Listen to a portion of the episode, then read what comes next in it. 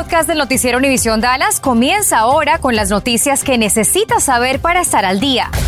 Infórmate de los principales hechos que son noticia aquí en el podcast del noticiero Univisión Dallas.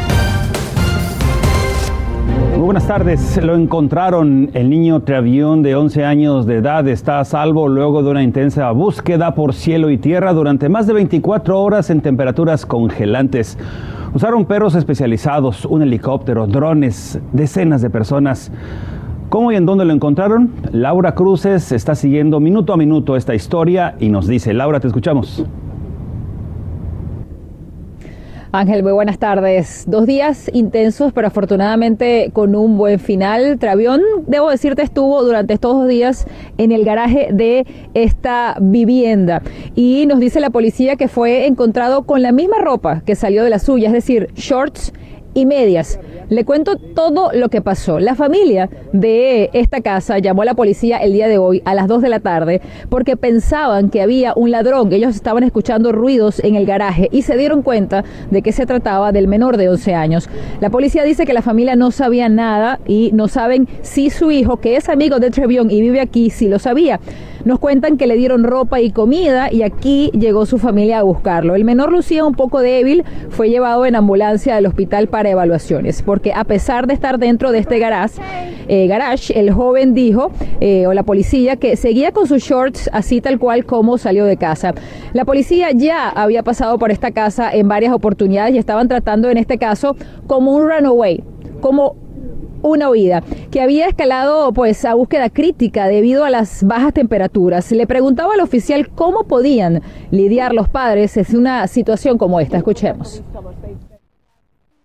You know, kids are going to be kids sometime. And just like this kid, he got upset and he ran away from home. The mother immediately called police, and then here we are.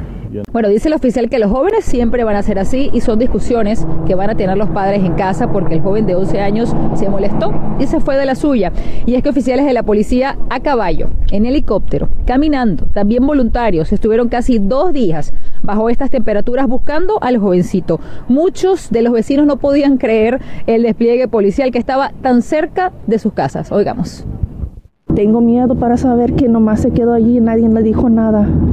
Me da tristeza que sabiendo que chiquillo estaba allí en frío.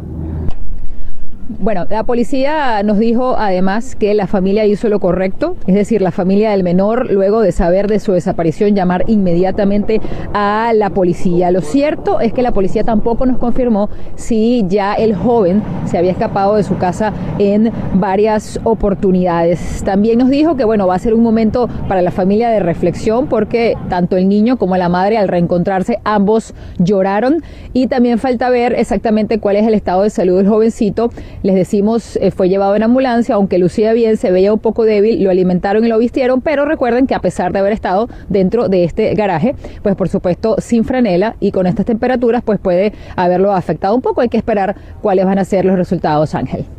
Y hay una pregunta más, Laura, ¿sabes si la familia podría enfrentar alguna consecuencia por tener ahí al menor?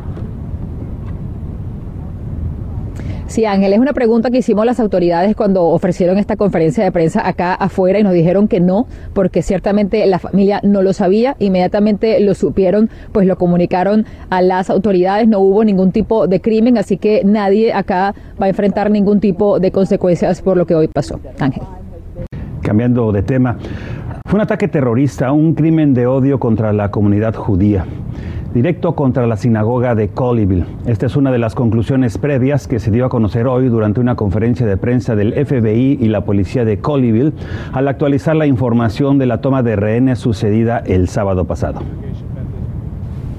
The Colleyville attack is a terrorism related investigation. Además, se informó que todavía hay una investigación terrorista internacional en curso. Siguiendo pistas confiables, la policía tiene la identificación de las personas con las que interactuó Malik Faisal Akram desde el momento en que aterrizó aquí en los Estados Unidos, en Nueva York. Y un doble tiroteo ocurrió esta misma tarde al noreste de la ciudad de Dallas. Le tengo los detalles. Sucedió en el 9900 de Whitehurst Drive, cerca de Fair Oaks Crossing. Según reportes policiales, una persona fue detenida. Por el momento se desconoce cuál es la condición de salud de las víctimas. Hay una buena noticia. El Distrito Escolar de Dallas lanzará su primera escuela virtual para tercero y hasta noveno grado en una primera etapa y después será de preescolar hasta doceavo grado.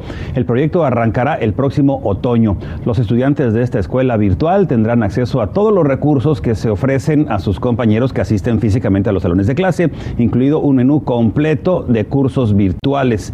Autoridades investigan un incendio que se desató esta madrugada en Arlington. Residentes tuvieron que desalojar sus hogares y lamentablemente una persona resultó herida con quemaduras. Esto ocurrió en medio de la noche gélida. Fue atendida esta persona herida en un hospital local. Bueno, y cientos de residentes podrían enfrentar un desalojo inminente este fin de semana, a menos, a menos que el gobernador Greg Abbott extienda la declaratoria de desastre en el estado debido a esta pandemia. Cintia Cano investigó y a continuación nos explica por qué Cintia. A partir del domingo, más de 600 familias de la ciudad de Dallas podrían enfrentar un proceso de desalojo más apresurado que el que actualmente existe, ya que se acabará la ordenanza de la ciudad de Dallas que les da un poco más de tiempo a estas familias para enfrentar este proceso. Platiqué con Mark Melton, fundador de Dallas Eviction Advocacy Center, organización fundada por abogados como Melton que donan sus servicios para ayudar a las familias que enfrentan el desalojo en el condado Dallas. Me dice que si la ordenanza expira, las familias ya no tendrían 81 días para ponerse al corriente o buscar en dónde vivir después de recibir un aviso de desalojo. Sin embargo, me explica que aún sin la ordenanza, los residentes no tienen que irse inmediatamente después de recibir una orden de desalojo. La primera notificación que recibirán dirá que las personas tienen 72 horas para desocupar el departamento o casa. Sin embargo, Melton dice que esa no es una orden de desalojo y las personas no se tienen que ir. Solo significa que después de los tres días el propietario tendrá que someter una orden de desalojo y aún así las personas solo tienen que irse cuando un juez lo ordene. También platiqué con Owen Wilson Chávez, del um, centro que aboga por los niños que viven en la pobreza. Su organización tiene un mapa que le da seguimiento al número de casos de desalojo sometidos cada semana. Me dice que la mayoría de los casos de desalojo se están dando en los distritos 10 y 11 de la ciudad de Dallas, el área norte y noreste. Agrega que el martes pasado vieron el mayor número de desalojos sometidas a la corte que han visto durante toda la pandemia. Melton agrega que la ciudad de Dallas aún cuenta con 15 millones de dólares en su fondo para las personas que necesitan ayuda financiera para ponerse al corriente con la renta. En nuestra página de internet tenemos oh, todos los recursos disponibles para las personas que necesiten ayuda financiera para ponerse al corriente con sus pagos de renta o de otros servicios públicos. Lo único que tiene que hacer es ir a nuestra página de internet univisiondfw.com. Ahí también encontrará todos los enlaces para que usted pueda solicitar esta ayuda directamente. También eh, quiero mencionar que le escribí a la oficina de la vocera del gobernador de Greg Abbott, para preguntar si el gobernador tenía pensado extender esta orden de emergencia que se encuentra actualmente vigente en el estado, pero que expira también este próximo domingo. Seguimos esperando una respuesta. En Dallas, Cintia Cano, Noticias Univisión 23. Estás escuchando el podcast del noticiero Univisión Dallas. Y lo que no espera es la temporada para declarar impuestos porque comienza la siguiente semana. ¿Está usted preparado? ¿Tiene ya listos sus documentos? Abril Preciado se puso a investigar y nos da una serie de recomendaciones que quizá le puedan ayudar. Yo pienso que deben hacerlos pues pues temprano, en, en cuanto empiecen a comenzarlo, para, si hay una cosa que se atraviese o algo, tengan tiempo para preparar todo bien con, con cara. Como muchos, así es como el señor Emilio Vela, a sus 67 años, se prepara para la temporada de impuestos. Fines de marzo, por ahí, en marzo ya voy. Es un hábito que don Emilio dice que cada año sigue para declarar sus taxes. Y con el inicio de la temporada de impuestos empezando este 24 de enero, ¿qué es lo que debemos de saber antes de hacer nuestras declaraciones? Ese es un error muy común, que las personas se apresuran y hasta se les olvida que tuvieron tres empleos el año pasado. Así que por favor, espere a reunir toda su información de ingresos del año pasado. Este es el punto número uno, reunir toda la información y para evitar esto pueden esperarse hasta la segunda semana de febrero ya que para entonces recibirán todos los documentos necesarios. Segundo, si tienen problemas consiguiendo estos documentos, se recomienda que le llamen directamente a su empleador, ya que ellos son los únicos que pueden enviarles esos documentos, no el IRS. Si le faltan documentos o tiene preguntas acerca de algún deducción de impuestos o un crédito, no llame al 1-800. Punto número 3. Visiten la página web de IRS y en la cajita de búsqueda pongan la palabra clave y ahí encontrarán toda la información que necesitan. Punto número 4. Hay opciones para presentar sus impuestos, ya sea un preparador privado o si es de bajos ingresos lo pueden hacer gratuitamente con programas como Vita. Esto lo puedes hacer visitando irs.gov diagonal Vita. Bueno, en otro tema, muchos viajeros que llegan desde México luego de unas vacaciones intentan introducir vía terrestre artículos prohibidos sin declararlos ante la aduana. La multa llega a ser realmente hasta de 500 dólares. Sin embargo, la sanción pudiera ser más seria dependiendo del estatus legal de cada individuo.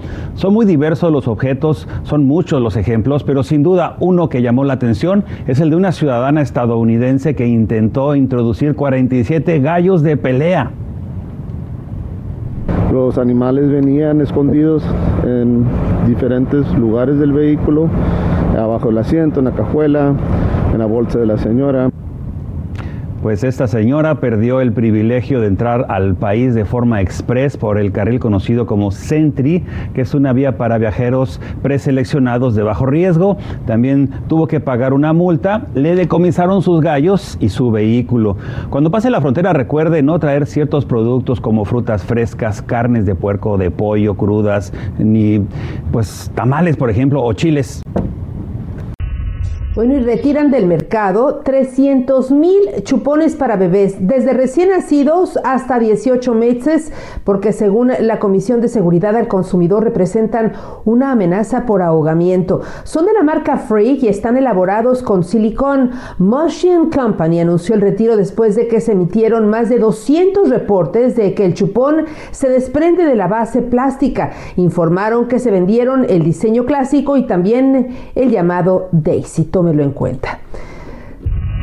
Hay varios procedimientos que tanto las autoridades escolares como la policía utilizan en casos de emergencia. ¿Sabe usted cuáles son los protocolos de seguridad cuando se reporta una amenaza de tiroteo en una escuela? Infórmese en nuestro canal de YouTube Univisión DFW. Ahí preparamos un reportaje muy detallado sobre cómo proceder en caso de una emergencia de este tipo.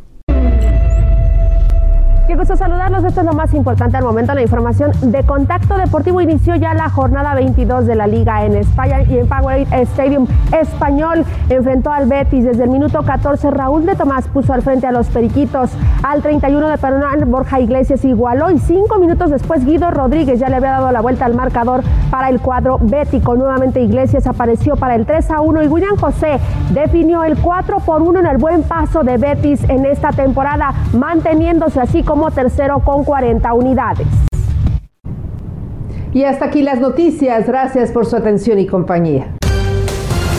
Gracias por escuchar el podcast del noticiero Univisión Dallas. Puedes descubrir otros podcasts de Univisión en la aplicación de Euforia o en univision.com diagonal podcasts.